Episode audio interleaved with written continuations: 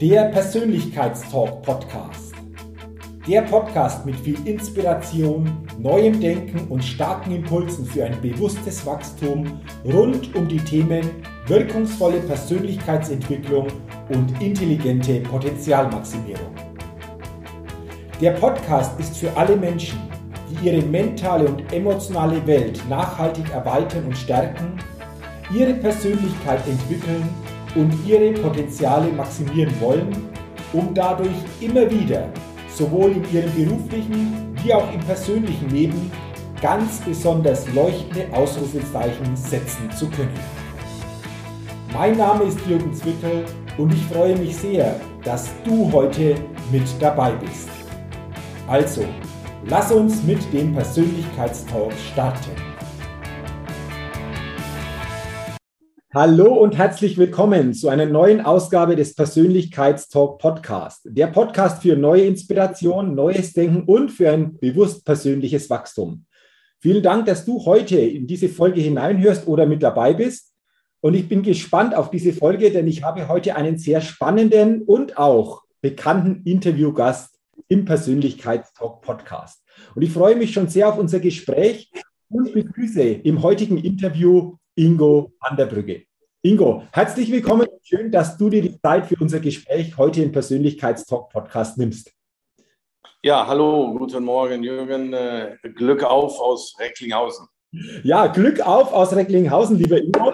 Bevor das wir starten, will ich dich den Hörerinnen und Hörern, die dich noch nicht kennen, es gibt, gibt vielleicht noch ein paar näher vorstellen. Ehemaliger Fußball-Bundesliga-Profi. Ich habe geguckt, 292 Bundesligaspiele, 53 Tore. 1997 UEFA-Pokalsieger mit dem FC Schalke 04, die berühmten Eurofighter und du bist auch in die Jahrhundertelf des FC Schalke 04 berufen worden. Ich glaube, eine sehr spannende Karriere, da werden wir sicherlich auch drüber sprechen. Heute bist du Geschäftsführer der Sportkonzept GmbH und, was auch sehr spannend ist, Herausgeber, Mitautor des Buches das Runde lehrt das Leben, das am 28. Oktober 2021 im Deutschen Fußballmuseum in Dortmund vorgestellt wird. Da werden wir sicherlich auch drüber reden. Also sehr, sehr spannende Themen, liebe Ingo. Und lass uns doch gerne mal einsteigen mit dem Rückblick auf deine Karriere. Wenn du auf deine Karriere einige Jahre jetzt zurückblickst, äh, was geht dir da noch durch den Kopf? Wie würdest du das insgesamt rückblickend jetzt einschätzen, deine ja, Profikarriere, deine Fußball-Bundesliga-Karriere, vor allen Dingen beim FC Schalke? Ja, Jürgen, äh, ich muss sagen, du hast dich sehr gut vorbereitet. Da hört man genau zu, wenn diese Zahlen äh, fallen und flie durch, ja, fliegen. Und es war alles, alles, glaube ich, korrekt. Der Kicker hat manchmal äh, Variationen bei den Erst- und Zweitligazahlen, aber das war schon gut. Ja, ich hatte eine, eine, eine, eine tolle Karriere, ähm, muss, muss auch sagen, bin sehr stolz, dass ich äh, lange fit geblieben bin. Wer bis 36 noch im offensiven Bereich Fußball spielt, äh, der muss ganz gut durchgekommen sein, was Verletzungen angeht. Äh, ich hatte wirklich eine, eine tolle Zeit bei Borussia Dortmund äh, nicht zu vergessen und dann FC Schalke 04, 16 Jahre Profifußball. Mhm. Und ich, ich, ich lebe im Ruhrgebiet, ich liebe diese Region, ich liebe diese Menschen und bin sehr stolz, in beiden großen Clubs, in, bei beiden Rivalen äh, gespielt zu haben und äh, würde, würde es immer wieder tun. Oftmals fragt man mich, ob man auch in dieser heutigen Zeit noch Profifußballer sein möchte. Die Zeiten haben sich geändert. Äh, äh, soziale Medien sind stärker geworden. Äh, man ist im Podcast unterwegs und also diese, diese ganzen Geschichten. aber der Spaß und die Freude an diesem Spiel wäre auch heute bei mir noch groß genug, weil das ist etwas, wenn du als Kind mit einer Sportart groß wirst, dann äh, ist es einfach fantastisch, wenn man daraus einen Beruf machen kann. Und äh, dann noch in der eigenen Region, denn bei diesen beiden Vereinen zu spielen, heißt ja nicht, ich suche mir das mal aus oder ich wünsche mir jetzt mit 17, 18 dort einen Vertrag zu bekommen. Es hätte ja auch Freiburg, Leverkusen, wo auch immer sein können. Auch das hätte ich getan, weil du einfach aus deinem Hobby Berufen machen kannst. Und der, der, der einzige kleine Makel in meiner, glaube ich, ganz ordentlichen Karriere ist, ich hätte gerne mal den Adler getragen. Ich habe es unter Berti Vogt mit der U21 geschafft und ähm, ja, dann ging es irgendwie nicht weiter. Ich, mir, mir fehlte, glaube ich, nicht viel, weil ich war sehr häufig in den Benotungen nach, nach der Karriere, also nach der Saison, nach 34 Spielen, teilweise länderspielreif und äh, viele haben mich da gesehen, viele Trainer, irgendwie fehlte noch ein bisschen. Mit heutigem Wissen würde ich es schaffen, weil ich mich anders fokussieren würde. Nicht, weil ich dann mehr trainieren würde, sondern ich, ich war immer sehr respektvoll, was so die Nationalmannschaft anging. Denn äh, vielleicht ein Beispiel, ich, ich bin eher noch als aktiver Spieler bei der Hymne aufgestanden, wenn ich die angeschaut habe, obwohl ich gegen die schon gespielt habe, Samstag für Samstag. Aber ich habe mich da nicht gesehen, weil das war für mich zu weit weg, so der brave Junge aus Datteln. Und äh, mit heutigem Fokus, und das werden wir ja gleich drauf kommen, äh, das wird auch im Buch einmal so äh, thematisiert, bringe ich das so hervor. Wenn du dieses Ziel hast, dann denk ruhig groß. Denk realistisch groß. Und ich war nicht weit weg. Und das, äh, das stört mich ein bisschen, äh, bin ich ganz ehrlich. Aber ähm, ich, ich habe mir am Ende der letzten, die letzten Jahre meiner Karriere schon die Karriere nach meinem Fußball aufgebaut. Ähm, das hat Rudi Assauer dann mal irgendwann gesagt. Würdest du nicht so viel nebenbei machen schon, dann hättest du dein Ziel Nationalmannschaft erreicht. Ähm, also ich war nach meiner Karriere bereit für die nächste, äh, aber ich bin nicht unzufrieden. Okay, spannend, was du sagst. Lass uns gerne dann später, wenn es ums Buch geht, dieses Thema gerne noch mal vertiefen, Ingo. Ähm, du hast ja gesagt, Dortmund und vor allen Dingen Schalke, die zwei Vereine im Ruhrgebiet. Ähm, ich betrachte das ja nur von außen. Also ich war auch mal schon in Dortmund, ich war auch schon mal in Schalke, einfach auch dieses Flair zu erleben. Aber hat auch heute, damals sowieso, aber hat heute auch der Fußball im Ruhrgebiet noch so einen ganz besonderen Wert, Stellenwert auch bei den Menschen? Ja, auf jeden Fall. Äh, man, man, man könnte das Gefühl haben, mehr denn je. Die, die, die Menschen stehen morgens mit ihrem Verein auf und die gehen abends mit ihrem Verein ins Bett. Und äh, ich, ich habe am Wochenende war ich mit meiner äh, Frau zum Essen eingeladen bei einem befreundeten Pärchen. Und äh, am Nachbartisch saßen von unseren Bekannten Bekannte. Er war vor Jahren mal Vorsitzender eines Schalke-Fanclubs. Der saß mit dem Rücken zu mir. Der hatte anschließend Nackenschmerzen, bis das, weil er sich immer umgedreht hat. Der hatte mich erkannt, aber er war mit seiner Frau essen. Er las die Speisekarte und wollte bestellen, aber der hat nicht bestellt. Bis das unsere Bekannte gesagt hat, Mensch, komm doch mal rüber. Und das war für ihn das Allergrößte. Und dann haben wir Bier zusammen getrunken. Dann ist er mit seiner Frau essen gegangen. Aber er saß bestimmt zehn Minuten und hat seine Frau dort sitzen lassen, obwohl die ja auch separat essen gehen wollten. Aber es war alles andere wichtiger. Ich habe ihm dann am Ende äh, äh, nach dem äh, Essen noch bei mir einen Wimpel aus dem Auto geholt. Die Frau hat nachher mit der Freundin von, von unserer Bekannten noch gesimmt und, äh, oder WhatsApp geschrieben. Der hat den Wimpel neben sein Bett gelegt. Und, und, und das zeigt eigentlich, was, was so diese Vereine ausmacht äh, manchmal sagen dir Leute, bevor ich das äh, Weihnachtsgeschenk meiner Familie oder für meine Frau kaufe, muss erst die Jahreskarte für den jeweiligen Verein bezahlt werden. Weil Schatz, das ist ein Jahr, das ist das Wichtigste. Das gibt's ja nicht. Und ja, dann kriegst du es einen Tag später oder einen Monat später, weil er dann wieder über den ersten ist. Also die Menschen leben den Fußball und ähm, haben dort immer einen Anker. Äh, äh sie, sie können dort ihr, ihr, ja, ihre Freunde treffen. Sie können sich dort äh, vielleicht sogar mal vom Alltag befreien, jubeln, schreien. Also das betrifft sämtliche Generationen und sämtliche Schichten. Also da muss man nicht meinen, dass der Steuerberater oder der Arzt oder der Anwalt nicht mit einer Kutte oder mit einem Schalke-Trikot oder Dortmund-Trikot ins Stadion geht und da ja, sich mal so richtig auslässt. Wenn der Patient ihn dort in dieser Rolle sieht, der geht nie wieder zu dem Arzt. Die sind so verkleidet, die sind so in einer anderen Welt. Und ich glaube, das unterscheidet so ein bisschen die, die, diese Region zu allen anderen, ähm, auch, auch in der Masse, weil davon gibt es schon viele, viele äh, Menschen, aber herzlich. Und ich würde mir wünschen, manchmal wünschen, das, das, das gebe ich auch gerne zu, dass wir das leben, aber die Aggressivität, und das ist so ein bisschen ja auch heute leider die Gesellschaft, äh, wenn einer umfällt, muss ich nicht noch drauf treten. Also ja, so ein bisschen respektvoller miteinander umgehen, weil wir brauchen den Fußball, wir brauchen die Gesellschaft, die den Fußball lebt, aber wir brauchen nicht die Aggressionen und die Gewalt, die dahinter steht. Man muss in Ruhe mit seinem Kind ins Stadion dürfen, egal welchen Schal das Kind trägt. Mhm.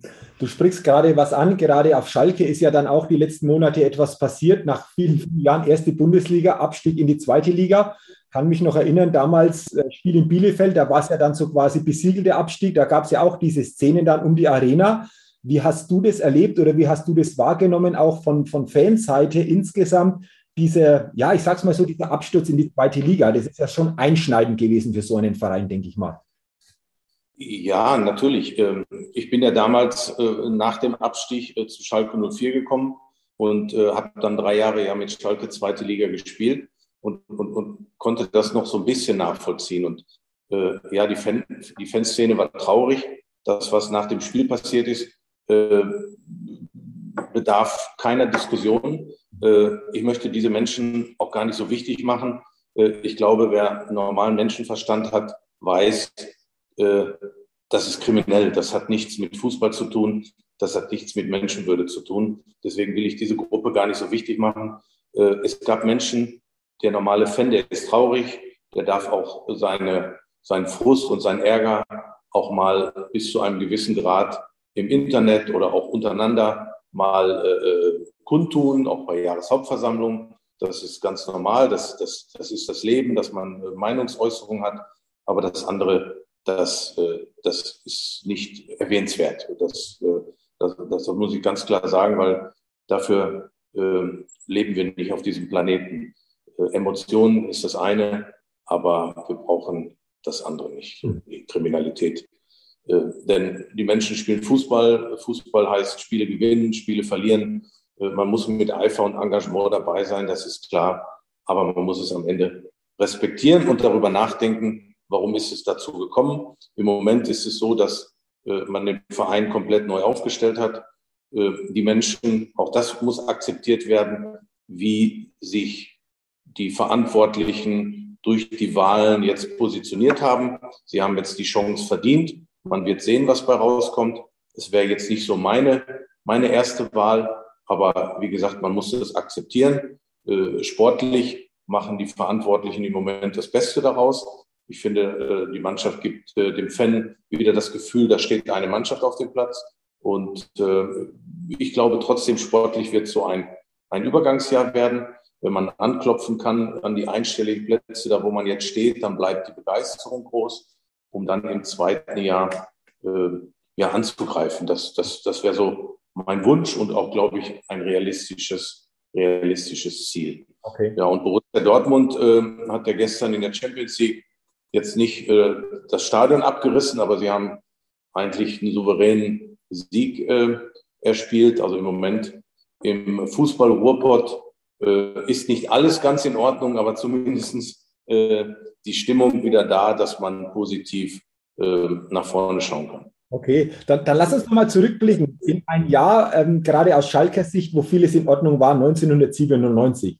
UEFA-Pokalsieger. Ich kann mich noch sehr, sehr gut daran erinnern, Elfmeterschießen, dann gab es ja diesen Pott. Äh, die Eurofighter waren ja geboren, du warst ja Teil davon.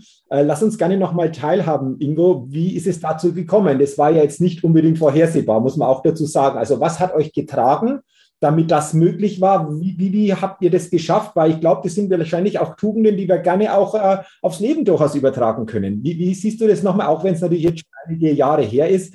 Aber ich glaube, immer noch mal spannend, jemanden, der dabei war, wirklich noch mal so das ähm, erlebbar schildern zu lassen.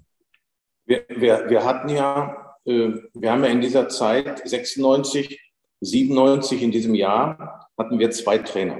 Mhm. Äh, Jörg Berger hatte uns in der Saison 96 zu diesem Tabellenplatz 3 äh, trainiert, sage ich mal, die Mannschaft dahin befördert als Team. Und dann sind wir in den UEFA Cup reingekommen und hatten äh, das erste Spiel äh, noch mit Jörg Berger und äh, da war die Begeisterung eigentlich immens. Wir sind dann gegen äh, äh, Roda Kerkrade äh, souverän weitergekommen, aber in der Bundesliga war der Kader nicht stabil genug, um, ähm, um, um, um, um beide Dinge, äh, um beide Wettbewerbe vernünftig zu bespielen. Äh, Stevens hat damals gesagt, wir hatten ja nur 13 Spieler, 13 oder 14. Äh, da war Schalke jetzt nicht zwingend für vorbereitet und vor allen Dingen nicht vorbereitet dafür, dass es dann bis zum Finale ging.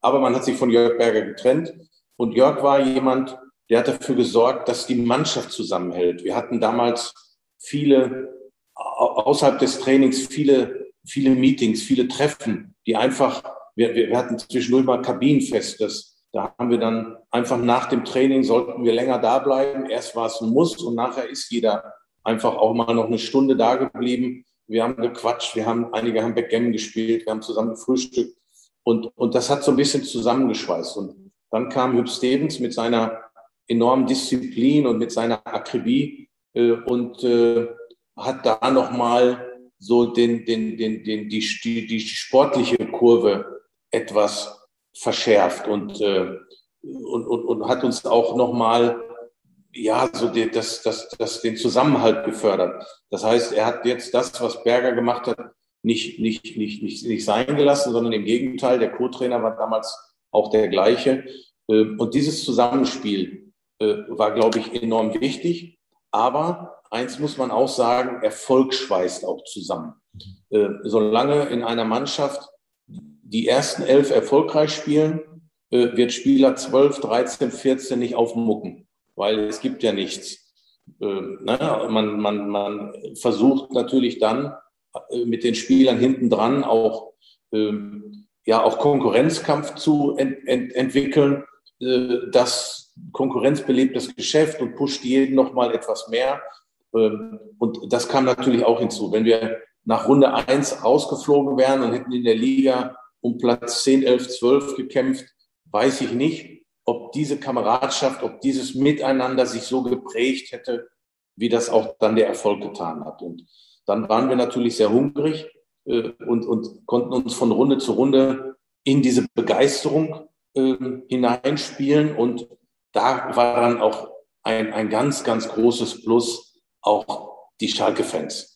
Äh, wenn man wenn man zum Warmmachen die Rolltreppe schon runterfuhr im, im, im heimischen Parkstadion, dann war es schon ausverkauft. Das hat es in der Bundesliga nie gegeben. Die Leute stehen an den Bierbuden, sind vielleicht punktuell mal im Stadion und kommen zum Anstoß rein und dann ist es voll oder halb voll. Äh, äh, aber zum Warmmachen sind schon alle da. Das, das, das ist unvorstellbar. Da kommst du runter und hast Gänsehaut und, und, und brauchst dich gar nicht mehr warm machen. Du hast einen Adrenalinpegel, das ist enorm. Und äh, dann, äh, da wurde ja die, diese Laola gegründet. Es, es kam nachher ein Lied raus. Diese Kreativ der Schalke-Fans war endlos. Und das hat natürlich auch dazu beigetragen, das spürst du als Spieler auf dem Feld äh, beim Warmmachen, aber auch von Woche zu Woche im Training. Es sind plötzlich nicht zwei Busse da, es sind plötzlich fünf Busse da. Du gibst Autogramme, du bist in einem Fokus. Und wir Spieler waren hungrig weil außer Olaf Thon, muss überlegen, Mark Wilmot, so zwei, drei hatten internationale Erfahrung, aber alle anderen eher nicht. Ich habe mit Dortmund mal drei Runden UEFA Cup gespielt, aber äh, das war, da kann man nicht von Erfahrung sprechen. Äh, so und, und, und du willst irgendwann auf deiner Autogrammkarte auch mal stehen haben, äh, deutscher Meister, weil Platz zwei und drei steht da nicht drauf. Mhm. Ist zwar schade, du hast eine gute Runde gespielt, aber da steht drauf, deutscher Meister, Pokalsieger, UEFA-Cup-Sieger oder was auch immer. Und ähm, ja, und, und, und, und so konnten wir uns pushen und diese Kameradschaft, dieser Respekt untereinander wuchs. Und ich hatte dort auch so ein paar emotionale äh, äh, Spiele dabei, äh, wo, wo, du, wo ich dann im Finale beispielsweise äh, gestartet bin, habe 90 Minuten gespielt wir haben noch das letzte UEFA-Pokalfinale gespielt mit Hin- und Rückspiel. Danach, Saison 97, 98, gab es nun dieses eine Finale, wie es jetzt auch der Fall ist. Und in Mailand wollte Stevens etwas defensiver spielen und hat mich erstmal nicht gebracht. So, das heißt, du, du, du lernst auch innerhalb einer Mannschaft dich unterzuordnen fürs Team. Da geht es nicht darum, jeder ist zwar irgendwo für sich zuständig, so diese Ich-AGs, die gibt es schon.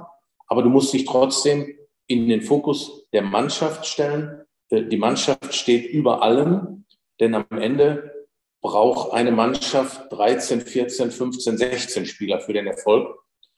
Und alle dürfen dann den Pokal hochheben, nicht nur einer, der vielleicht den entscheidenden Elfmeter, das Tor gemacht hat oder was auch immer. Und das lernst du natürlich über den Sport, ähm, auch wenn es dir manchmal in der Situation schwerfällt und du zähneknirschend ähm, den Trainer vielleicht irgendwo in Block 7 aufhängen möchtest, aber du lernst zu akzeptieren. Und äh, solche Situationen hatte jeder Spieler in seiner Fußballkarriere, nicht nur in dieser UEFA-Cup-Zeit. Mhm. Und dieses kam zusammen, um am Ende nicht mal glücklich, sondern wirklich äh, erfolgreich von Runde zu Runde. Am Ende hatten wir mal, äh, also weiterzukommen. Und am Ende hatten wir mal eine Situation in, in der Verlängerung. Da gab es noch einen Pfostenschuss, den Jens Lehmann noch, noch mit den Fingerspitzen berührte. Da konnte man darüber nachdenken, wenn der reingeht, dann waren wir raus. Aber das reichte dann für das Elfmeterschießen. Und äh, das war so die einzige glückliche Szene in sieben Runden. Und es war immer nach zwei Spielen immer irgendwie verdient. Und das nicht nur aus den eigenen Reihen kommt, sondern auch aus den Medien und von allen anderen Fachleuten. Äh, und eine schöne Zeit. Äh, war, war, das, war, war das, was du jetzt geschildert hast? Also danke für, für diese Schilderung, hochspannend. War das ähm, dieser UEFA-Pokalsieg für dich das Highlight deiner Karriere? Ja, also ich habe äh, äh, zwar in beiden großen Clubs gespielt, in, den, in der Dortmunder Zeit äh, war es noch nicht so erfolgreich, wie Borussia Dortmund zurzeit spielt oder in den letzten 10, 15 Jahren. Ähm, und äh, ich bin mit Dortmund mal Vierter geworden in der Liga, steht auch nicht auf der Autogrammkarte, äh, mit Schalke Dritter. Aber mit Schalke 04 diesen Titel geholt zu haben, war natürlich mein größter persönlicher Erfolg bei allen Ligaspielen und mal entscheidenden Toren. Aber äh, ja, schau mal, wir, wir reden äh, 24 Jahre, nächstes Jahr ist 25-jähriges. Äh, wir reden heute noch darüber. Was hat das für einen Stellenwert? Mhm. Das ist, das ist unglaublich. Ich, ich bekomme teilweise äh, heute noch, also unregelmäßig, aber ein, zwei Mal im Jahr, zeigt mir jemand eine Eintrittskarte entweder aus dem Heimspiel oder aus dem Auswärtsspiel. Und die ist nicht verknickt. Manchmal frage ich mich, hat er die, hat er die gebügelt?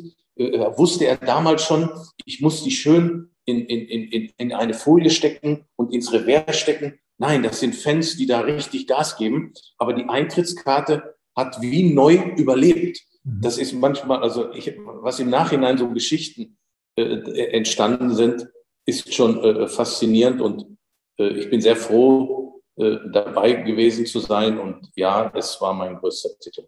Ja, weil, weil das hält natürlich für die Ewigkeit. Und du hast schon gesagt, äh, wie Bands das Leben, wie einfach diese Erinnerungen, obwohl es 24 Jahre jetzt schon her ist, immer noch sehr, sehr präsent sind. Und das natürlich so als, als Highlight der Karriere einfach auch durchgeht, bin ich mir sicher.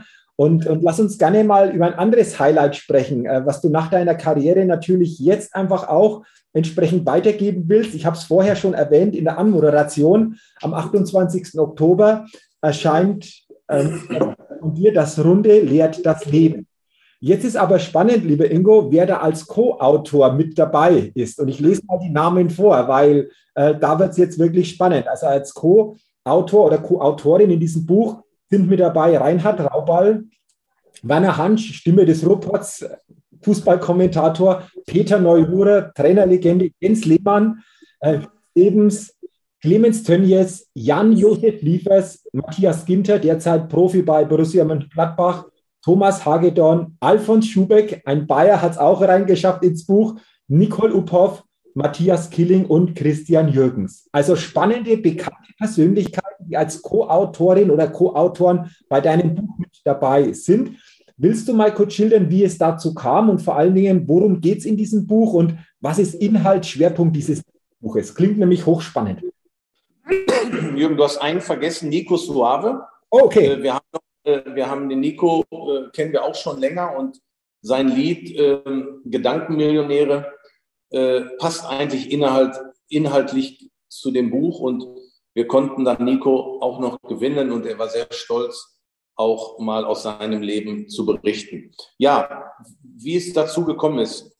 Man, man hat ja gerade durch die Karriere äh, einige Dinge schon gehört, die man so erlebt, wo man äh, sehr schnell lernt zu Entscheidungen eines Chefs, will ich mal sagen, oder auch Trainer in dem Fall, ist der Trainer der Chef oder auch der Manager, Entscheidungen zu akzeptieren. Da kann man nicht wie im Berufsleben beleidigt weggehen und sich anschließend einen Krankenschein nehmen oder einen Tag Urlaub. Äh, dann wird man schnellstmöglich zum Manager berufen und darf dann wahrscheinlich nach Hause gehen. Äh, oder spielt acht Wochen nicht oder hat eine Geldstrafe. Das ist in der Wirtschaft, glaube ich, undenkbar. Und das prägt Entscheidungen, Emotionen kennenzulernen, diszipliniert innerhalb einer Mannschaft sich zu bewegen. Das prägt. Und in meinem äh, zweiten Leben, ich habe zweite Mal mein Hobby zum Beruf gemacht. Die Anderbrügge Sportkonzept GmbH befasst sich mit Menschen und Gruppen. Es geht hauptsächlich um Fußball. Es geht aber auch um Themen an Grundschulen, das Thema Ball und Buch. Es geht um Teambuilding an weiterführenden Schulen. Es geht über Teambuilding für Langzeitarbeitslose, für, wir, wir leiten Azubi-Tage, um im Zeitalter der Digitalisierung Menschen zusammenzubringen. Sie sollen zusammen sich bewegen, Sport machen, äh, Teambuilding, sich betteln gegen, mit anderen Leuten, diese Emotionen hervorzuheben. Und daraus ist dann das Buch entstanden, nachdem ein, der Autor mich mal kontaktiert hat, wir eigentlich äh, über einen langen Zeitraum äh, viel telefoniert hatten und äh, er sagte, sollen wir nicht ein Buch machen? Und ja, ich, ich, ich bewege mich gerne in, in, in andere Bereiche.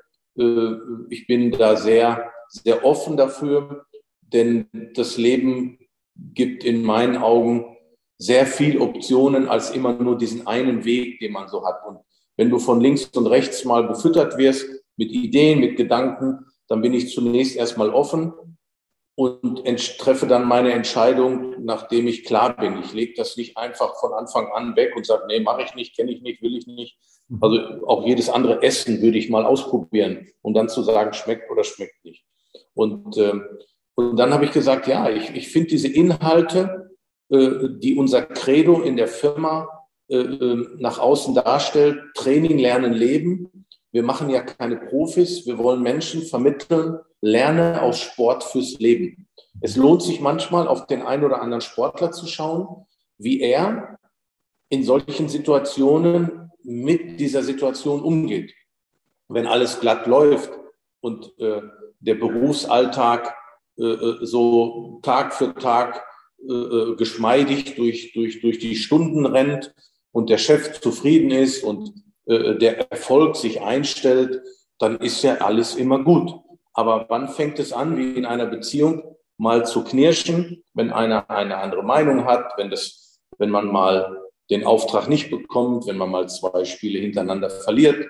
Und das wollen wir Menschen vermitteln. Ich finde es schade, wenn heute Eltern mich ein, zwei Mal im Jahr kontaktieren. Wir bewegen so 10.000 bis 15.000 Menschen, sowohl jüngere als auch ältere. Aber wenn dann junge Mütter oder Väter anrufen und sagen, Herr Anderbrücke, mein Kind hatte drei, vier Tage, eine Woche bei Ihnen unheimlich viel Spaß. Der hat viel mitgenommen. Aber eins muss ich Ihnen sagen, am letzten Tag kommt er nach Hause und weint bitterlich und ist enttäuscht, dass er keinen Pokal bekommen hat. Mhm. Und dann versuche ich das zu recherchieren, bis ich dann verstehe, dass der Papa oder die Mama sagt, eigentlich hätte jeder einen Pokal kriegen müssen. Mhm. Oh, ich sag, jetzt weiß ich, worauf Sie hinaus wollen. Das heißt also, in der Schule ist nur Anwesenheit Pflicht und alle bekommen eine Vier. Mhm. Man diskutiert heute nicht mehr mit dem Kind, ey, du musst dich anstrengen. Dann wirst du vielleicht Dritter. Dann bekommst du eine Drei. Man geht lieber zum Lehrer und diskutiert mit dem, warum der Lehrer dem Kind die Fünf gegeben hat. Mhm. Bei meinen Eltern in meiner Generation gab es nicht. Der Lehrer hatte recht, Feierabend. Du musst ihm zuhören und üb vernünftig. Und ich glaube, das hat mir gut getan. Und heute sage ich dann manchmal der Mutter oder dem Papa, denn man muss ja auch da versuchen, sensibel mit der, wir wollen ja deren Kinder nicht erziehen. Ich stelle manchmal eine Gegenfrage und frage, spielt ihr zu Hause Mensch, ärger dich nicht? Ja, irgendein Gesellschaftsspiel spielt jede Familie. Äh, lassen Sie da immer Ihr Kind gewinnen oder gibt es da auch mal Gewinnen und Verlieren? Und ich finde, die Gesellschaft muss lernen und auch junge Menschen zu verlieren. Und die dürfen ja dann auch ruhig weinen. Ist doch gut, dass er weint. Ich sage dann immer, nicht eine Woche. Einmal weinen, Feierabend, Ärmel hochkrempeln und überlegen, reflektieren, was kann ich nächstes Mal besser machen. Wenn ich fünf, elf Meter hintereinander verschieße, dann muss ich erstmal wieder auf die Wiese und muss ein paar wieder reinhauen, um mir Selbstvertrauen anzueignen und sollte fleißig sein. Und das bedeutet für uns Training, Lernen, Leben. Und ich würde mir auch in der Gesellschaft wünschen, dass die Kinder weiterhin so erzogen werden. Und nicht bei allen findet das leider Gottes statt. Und, ähm, und das ist aber Sport. Bei der Leichtathletik und beim Skifahren wird einer mit einer Hundertstel Sekunde gewinnen und der andere ist Zweiter. Der war ja nicht schlecht, aber trotzdem wird der Zweiter. Und man kann dann nicht mit dem Schiri sprechen und sagen, können Sie nochmal messen? Dürfen alle nochmal neu fahren? Und diesen Eltern antworte ich manchmal, ich bin ja froh, dass nicht nur ihr Kind weint, äh, dass ihr Kind alleine weint und nicht die ganze Mannschaft, weil auch eine Mannschaft wird mal Vierter. So, also weiß, glaube ich, was ich damit sagen möchte. Und ich finde, das hat mich enorm geprägt und das prägt auch Menschen. Und jetzt, warum lohnt es sich manchmal auf Sportler zu schauen? Ein Fabian Hambüchen vor drei oder vier Jahren, der im Winter noch seine Schulterverletzung hatte und im Sommer, Mai, Juni war Olympia, stand dann am Ende noch auf dem Siegerprotest, weil dieser Holländer, ich weiß nicht mehr, wie er hieß, vom Reck fiel und am Ende sagte Fabian, eigentlich hätte der den Sieg verdient. Und ich habe dann gesagt, Rudi Assauer hätte gesagt, es gibt einen Turngott. Er hat immer gesagt, es gibt einen Fußballgott. Und, und Fabian Hambüchen hat mit seinem Vater, ich weiß, ich, ich, ich weiß es ja nicht, aber ich möchte mal wissen, wie viele Schichten der zusätzlich abgerissen hat in der, bei dem Physio, bei den Ärzten, in dem Kraftraum, um am Ende in kurzer Zeit nochmal erfolgreich zu turnen. Denn es war sein letztes Olympia, das war klar. Und das sind doch die Themen und Vorbilder, Vorbildfunktionen, um Menschen zu vermitteln, Mensch, du wirst auch mal deinen Job verlieren. Ich hoffe nicht. Du wirst auch mal Leid erfahren. Du wirst auch mal im Leben in Situationen kommen, wo es im November regnet. Aber sei dir sicher, das regnet den ganzen November und auch wahrscheinlich auch noch im Dezember. Aber mach dir das Leben dadurch nicht kaputt oder zu schwer. Und da kommen wir jetzt zum Sport. Wenn ich mit dieser Einstellung in den, in, in, in den Sportunterricht, in, den, in das Fußballtraining gegangen wäre und auch Fabian Hambüchen und auch die Skifahrer, die nach dem dritten Kreuzbandriss sagen, ich möchte noch mal die Streif in Kitzbühel fahren. Und vorher höre ich nicht auf. Ich habe noch nie einen Sportler erlebt, der nach einer Verletzung sagt, Mensch, hier in dem Krankenbett, das ist aber super warm, ich werde von links und rechts bedient, dann kommt der Physio, der killert mir noch ein bisschen die Füße und ich höre auf. Gibt's nicht. Wenn, ich, wenn das einer mir äh, bringen kann, bitte zeigen, dann ist das was Neues für mich. Aber diese Botschaft wollen wir Menschen vermitteln, kommunizieren und ich finde, das ist doch das Leben. Und danach darf man sich auch mal belohnen und sagen, Mensch, das habe ich hinbekommen. Und Fabian Hambüchen ist für mich so ein bildliches Beispiel noch, äh, wie jetzt beispielsweise auch bei Olympia unserer Skater, der junge 18, 17, 18-jährige Skater, der sich eine Woche vorher den Arm gebrochen hat. Der hat nicht gesagt, ich bleibe zu Hause. Dem war egal, ob der Neunter wird, Zwölfter wird.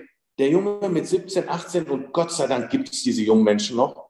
Und das ist für mich eine Vorbildfunktion. Das würde ich in jeder Haupt-, Real- und Gesamtschule jeden Morgen abspielen. Dass die Jungs und Mädels verstehen, was das bedeutet. Und, und das ist Training, Lernen, Leben. Und das wollte ich inhaltlich in das Buch bringen und fühlte mich trotzdem nicht berufen als Ingo Anderbrügge, der kein Nationalspieler war. Jetzt kommt wieder die kleine Kerbe und die kleine Narbe, äh, äh, der auch eher von seinem internen Umfeld als eher ein bisschen bescheidener dargestellt wird.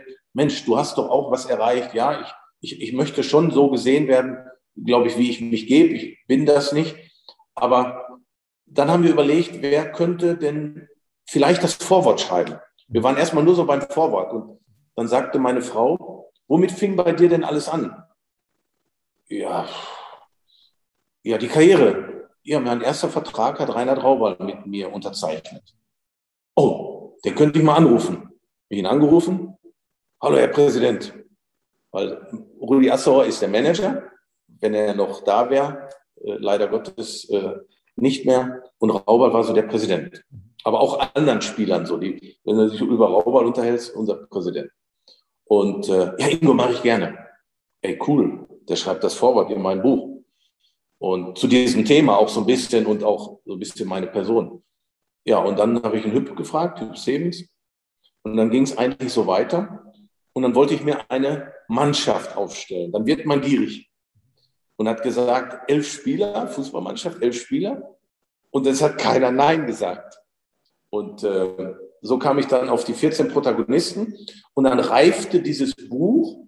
Und ich wurde dann eher selbstbewusst und da, sagte, Mensch, wenn ich Trainer einer so einer tollen Mannschaft sein darf, von Menschen, die mich im Laufe meiner Karriere begleitet haben, von denen ich ein bisschen mehr weiß, als dass sie nur im Tatort spielen oder selbstständig sind oder Olympiasiegerin war oder Fernsehkoch oder was auch immer, von denen weiß ich ein bisschen mehr, äh, dann macht mich das stolz und dann möchte ich Trainer dieser tollen Mannschaft sein. Und so reifte, wie gesagt, dieses Buch und die Personen erzählen nichts über meine Person, eher wenig, nicht, nicht fünf Prozent, sondern sie erzählen sehr intim und teilweise äh, Geschichten, die so die Öffentlichkeit gar nicht weiß, aber das haben wir denen ja überlassen, dass auch in ihrem Leben, in den Sportarten, im Berufsleben, in der Vision, Thomas Hagedorn saß als Kind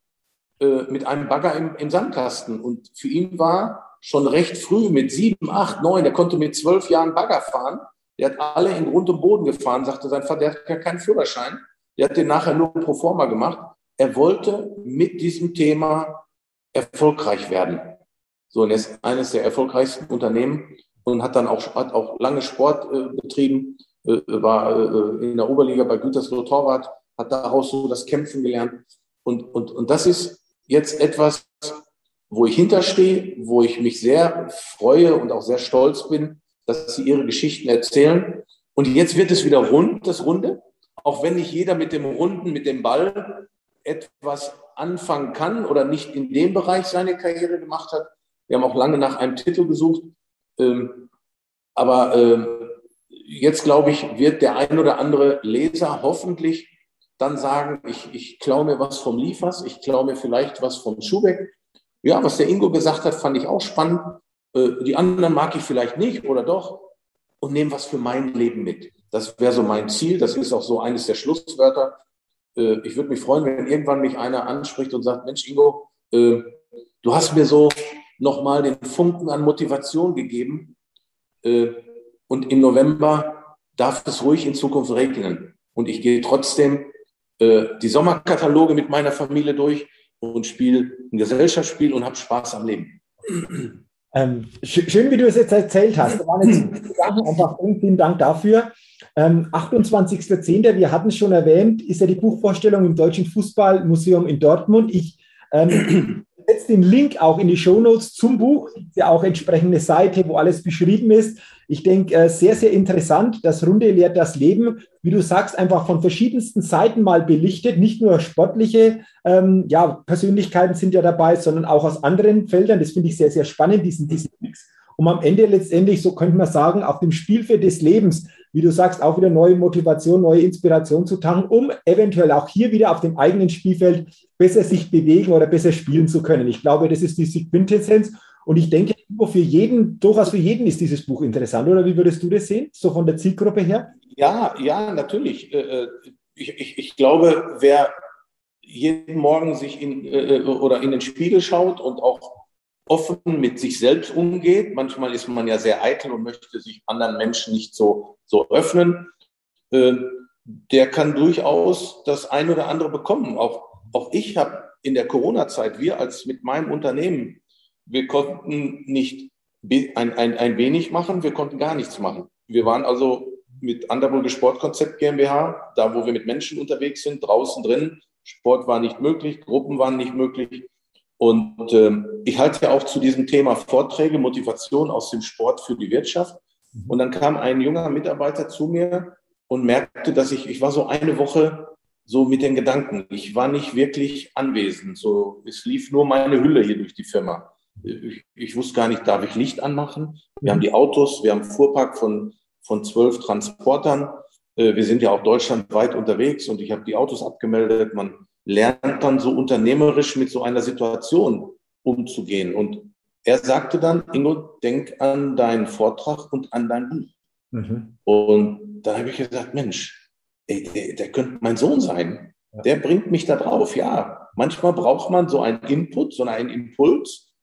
Und ich habe dann irgendwann gesagt, äh, und das passt wieder zum Buch, wenn ich gesund bleibe, und das ist ja für alles die Voraussetzung, aber auch da kann man selbst was für tun, dass man gesund bleibt. Ich hätte mir mal gewünscht, dass die Politik mal sagt, Mensch, geht dran nach draußen, geht joggen, macht lang, längere Spaziergänge, macht einen Saunagang und, und, und, und geht zu den Bauern und holt euch frisches Gemüse und Obst. Äh, die Bauern haben eh ein Problem. So, also Win-Win. So, das hätte ich mir zwischendurch mal gewünscht, so als Sportler. Ähm, und äh, Corona, habe ich dann gesagt, wird das Spiel nicht gewinnen. Ich werde alles dafür tun, um weiterhin mein, mein, mein, mein, mein zweites Mal Hobby zum Beruf zu machen, nicht an Corona scheitern zu lassen. Ja, kreativ zu bleiben, die, die Digitalisierung zu entwickeln, auch in unserem Unternehmen, äh, äh, andere Möglichkeiten finden, das Team trotzdem zusammenzuhalten, Trainer zu sein. Der eine, eine geht, der, ein oder andere Mitarbeiter hat uns dann verlassen, neue Mitarbeiter zu finden. Und ähm, äh, das, das hat mir da auch geholfen. Und deswegen glaube ich, ist es für jeden mal äh, interessant zu lesen und von wem auch immer man sich dann was abguckt. Am Ende ist das Fazit, wie man so schön sagt, das habe ich ja nicht erfunden, einmal mehr aufstehen, wie dass man hingefallen ist. Und wenn man sich das zu Herzen nimmt, glaube ich, lohnt es sich, am Leben teilzunehmen. Okay. Ähm, also danke auch nochmal für diese Gedanken, die du jetzt gebracht hast. Da steckt auch nochmal unheimlich viel drin. Deswegen für jeden ist dieses Buch etwas, das Runde lehrt das Leben. Wie gesagt, Link in den Show Notes ab 28. Oktober erhältlich. Ich bin gespannt. Ich habe das schon vorab schon ein bisschen gelesen, was da so auf der Seite so steht und wie das so aufgeteilt ist. Hochspannend. Und äh, wir können uns, Ingo, wahrscheinlich jetzt noch stundenlang unterhalten. Das, das merke ich, da, da wird es noch viele Themen geben. Vielleicht holen wir das mal nach. Aber ich sage jetzt schon einmal herzlichen Dank für deine Zeit, für deine wertvollen Gedanken, dass du uns nochmal an deiner Karriere hast teilhaben lassen, wie es dazu kam, aber vor allen Dingen jetzt auch auf dieses Buch mal nochmal näher eingegangen bist, damit jeder einfach auch versteht, wie ist es dazu gekommen, was ist so quasi die Botschaft, worum geht's. Da sage ich jetzt nochmal herzlichen Dank. Wünsche dir natürlich weiterhin viel persönlichen Erfolg, viel Gesundheit, viel Erfolg auch mit dem Buch und mit allen, die daran beteiligt sind, dass die Botschaft wirklich auch viele nach außen einfach auch dann aufnehmen und wahrnehmen können. Ja, und freue mich, wenn wir mal wieder die Möglichkeit haben zu einem Austausch, weil, wie gesagt, ich glaube, wir hätten das noch viel, viel tiefer und viel, viel länger einfach auch machen können. Aber Dankeschön nochmal und weiterhin alles, alles Gute. Jürgen, vielen herzlichen Dank. Dir auch alles Gute. Vielen Dank für deine Zeit, dass ich dabei sein durfte. Und äh, ja, Glück auf und vielleicht bis bald. Ciao. Sehr, sehr gerne, liebe Ingo. Vielen Dank. Ja, liebe Hörer, liebe Hörer, vielen Dank, dass auch du heute in diese sicherlich sehr spannende Podcast-Folge hineingehört hast. Ich wünsche auch dir weiterhin alles Gute, viel Gesundheit und denke immer daran, wenn es um deine tägliche Aufstellung auf deinem Spielfeld des Lebens geht, da geht noch was. Entdecke in dir, was möglich ist. Bis zum nächsten Mal, dein Jürgen. Hallo, ich bin's nochmal. Hat dir dieser Podcast gefallen? Wenn dir dieser Podcast gefallen und dich weitergebracht hat, dann gib mir sehr gerne bei iTunes eine 5-Sterne-Rezession und wenn du noch Zeit hast, gerne auch ein persönliches Feedback, damit ich den Persönlichkeitstalk Podcast immer weiter verbessern kann. Ach ja, und wenn du noch mehr zu mir und meinen Themen wissen willst, dann gehe sehr gerne auf die Seite www.jürgenswickel.com. Max gut, dein Jürgen.